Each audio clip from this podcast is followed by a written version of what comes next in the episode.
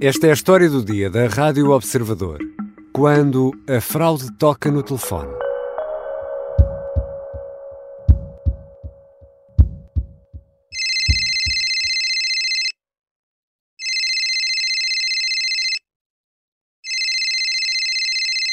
Recebeu chamadas de números estrangeiros que não conhece? Cuidado, pode ser uma fraude. Há um esquema internacional e muito profissional para burlar quem atende. Que esquema é este? E o que podemos fazer para o evitar e até combater? É sobre isto que vou conversar com Kátia Rocha, jornalista do Observador, especialista em tecnologia. Eu sou Ricardo Conceição e esta é a história do dia de sexta-feira, 9 de fevereiro.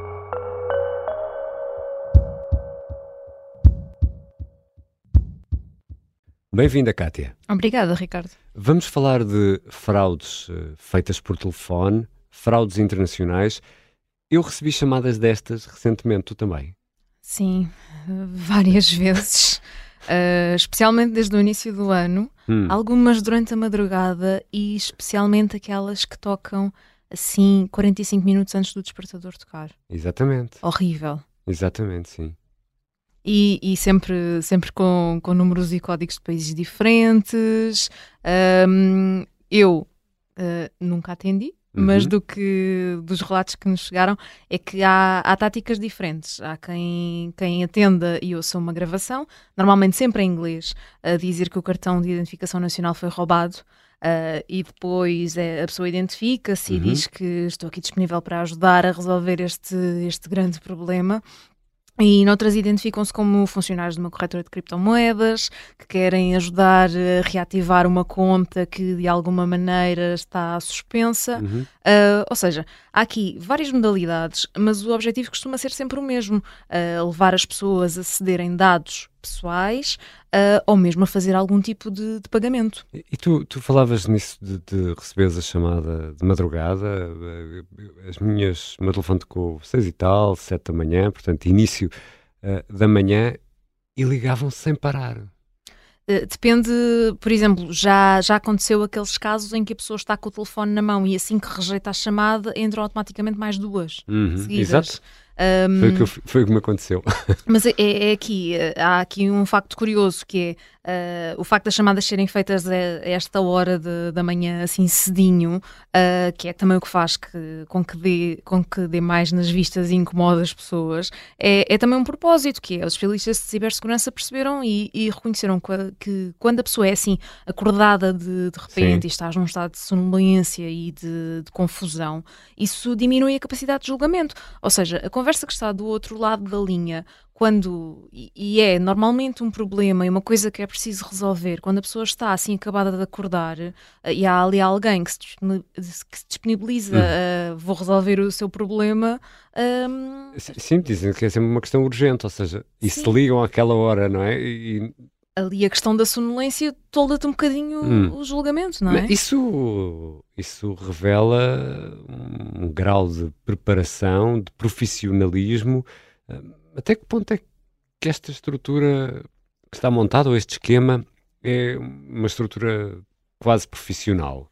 Uh, há aqui duas coisas que levam as empresas de segurança informática a, a, desconfiar que haja mesmo uma estrutura organizada e é assim, o cibercrime é uma coisa que está, que está instalada e há grandes organizações de cibercriminosos que trabalham com isto e é um mercado que, que movimenta aqui milhares de milhões de, de dólares.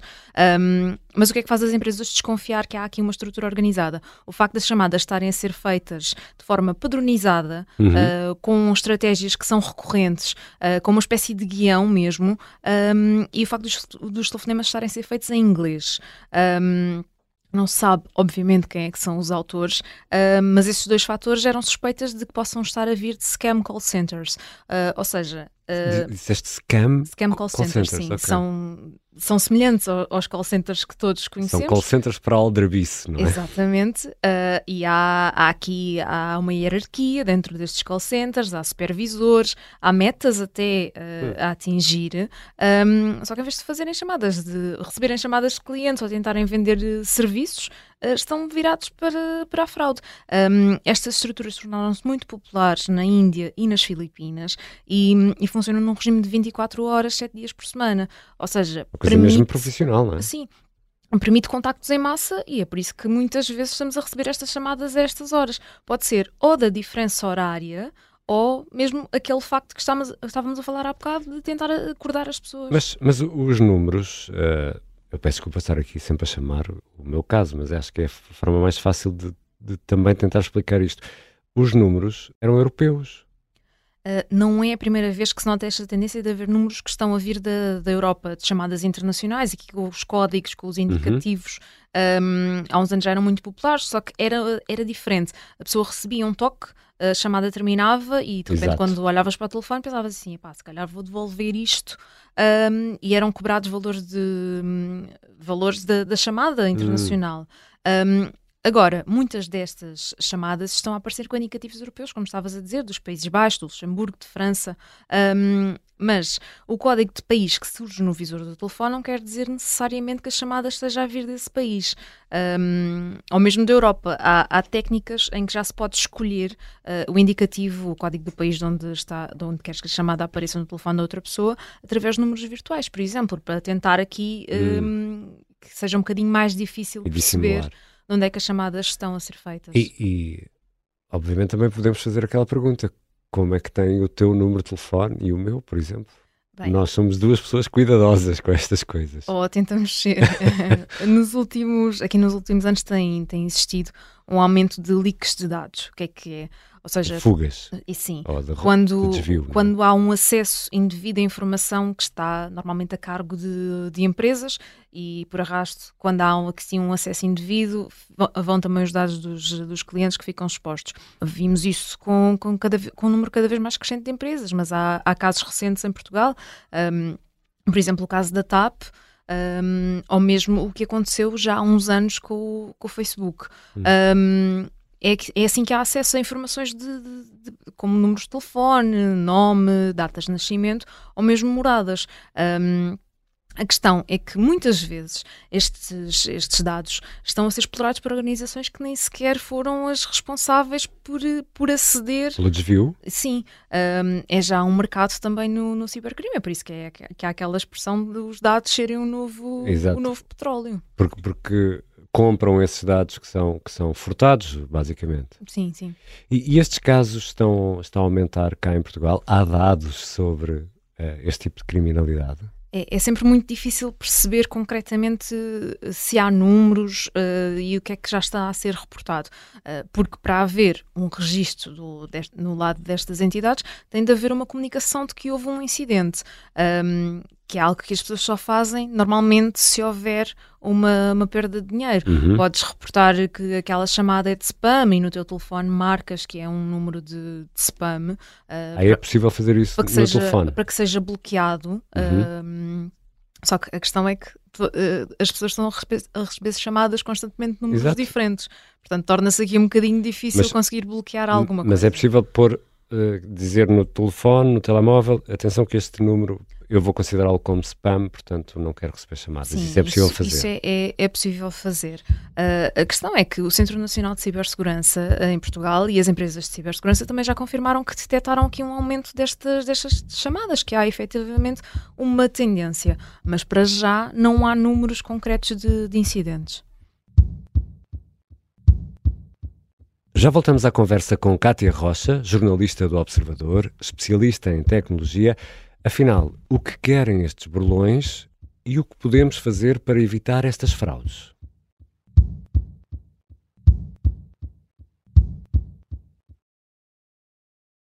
Regressamos à conversa com Kátia Rocha, jornalista de tecnologia do Observador.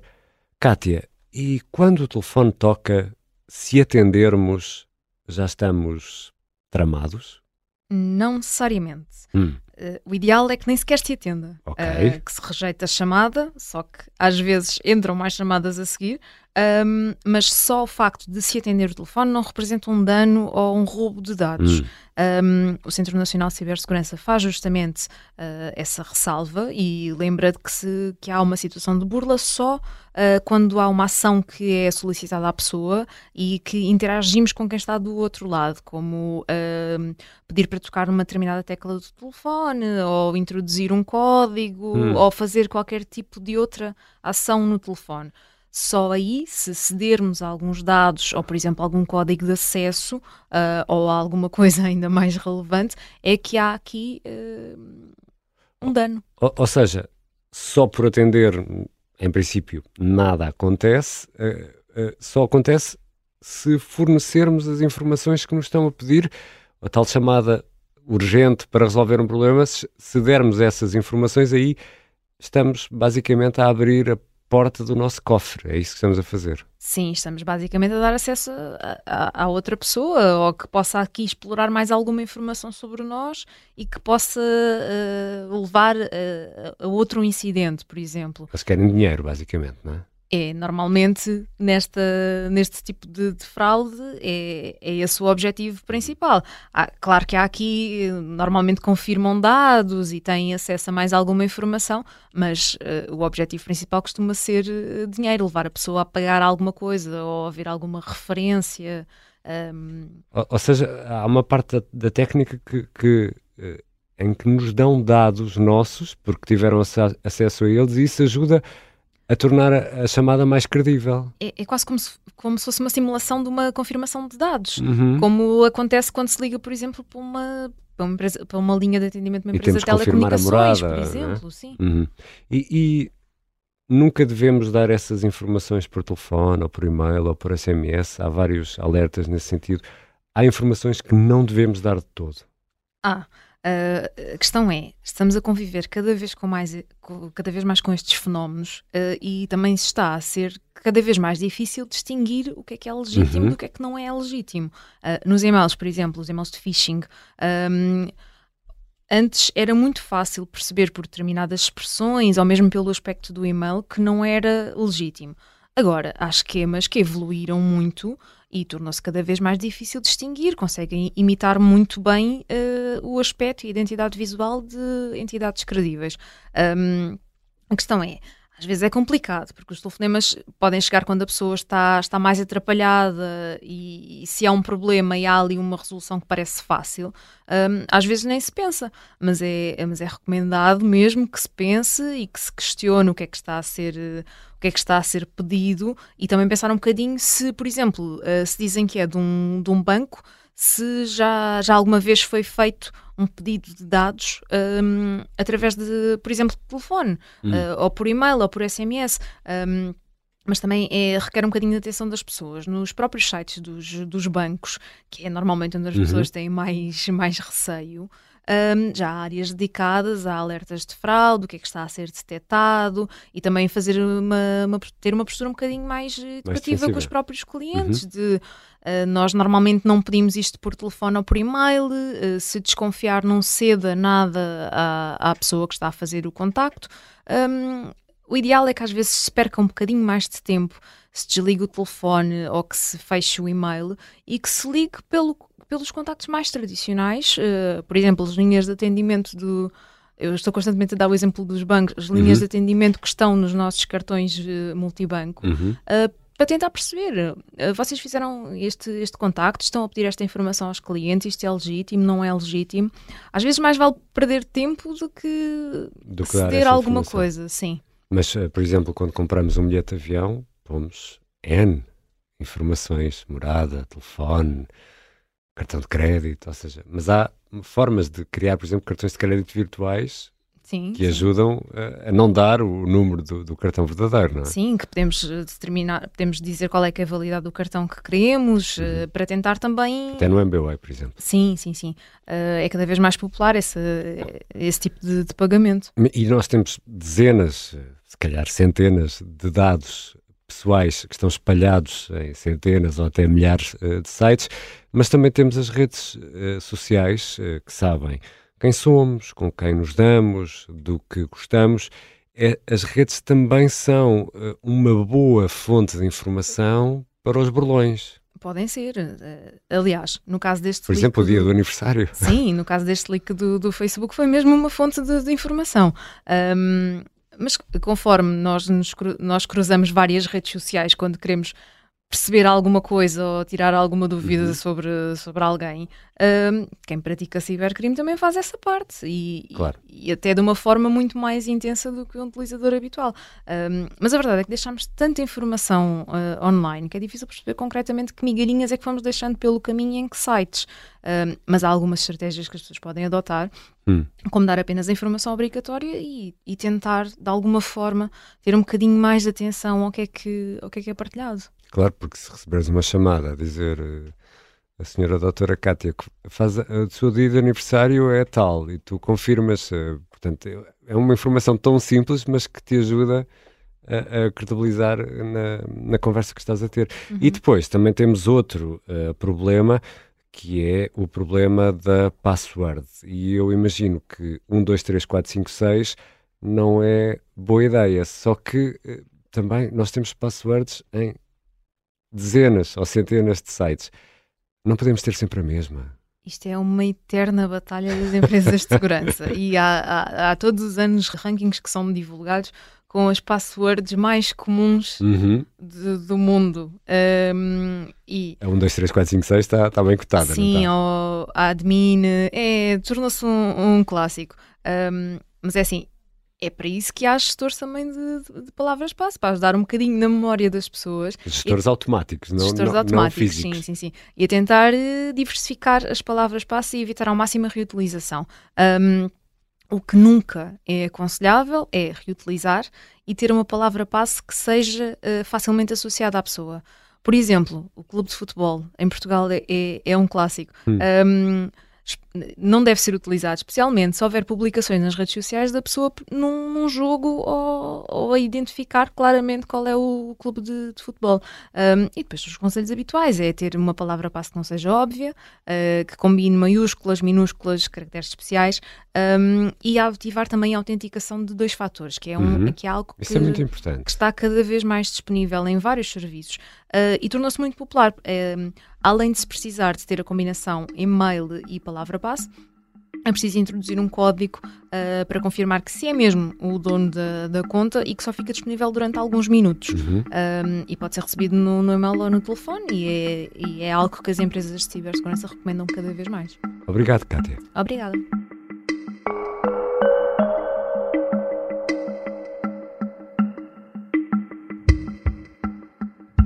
Kátia Rocha é jornalista do Observador, é especialista em tecnologia. Esta foi a história do dia. E já sabe, porque isto é mesmo importante para nós, é importante que siga a história do dia na aplicação que usa habitualmente. Basta clicar onde diz seguir.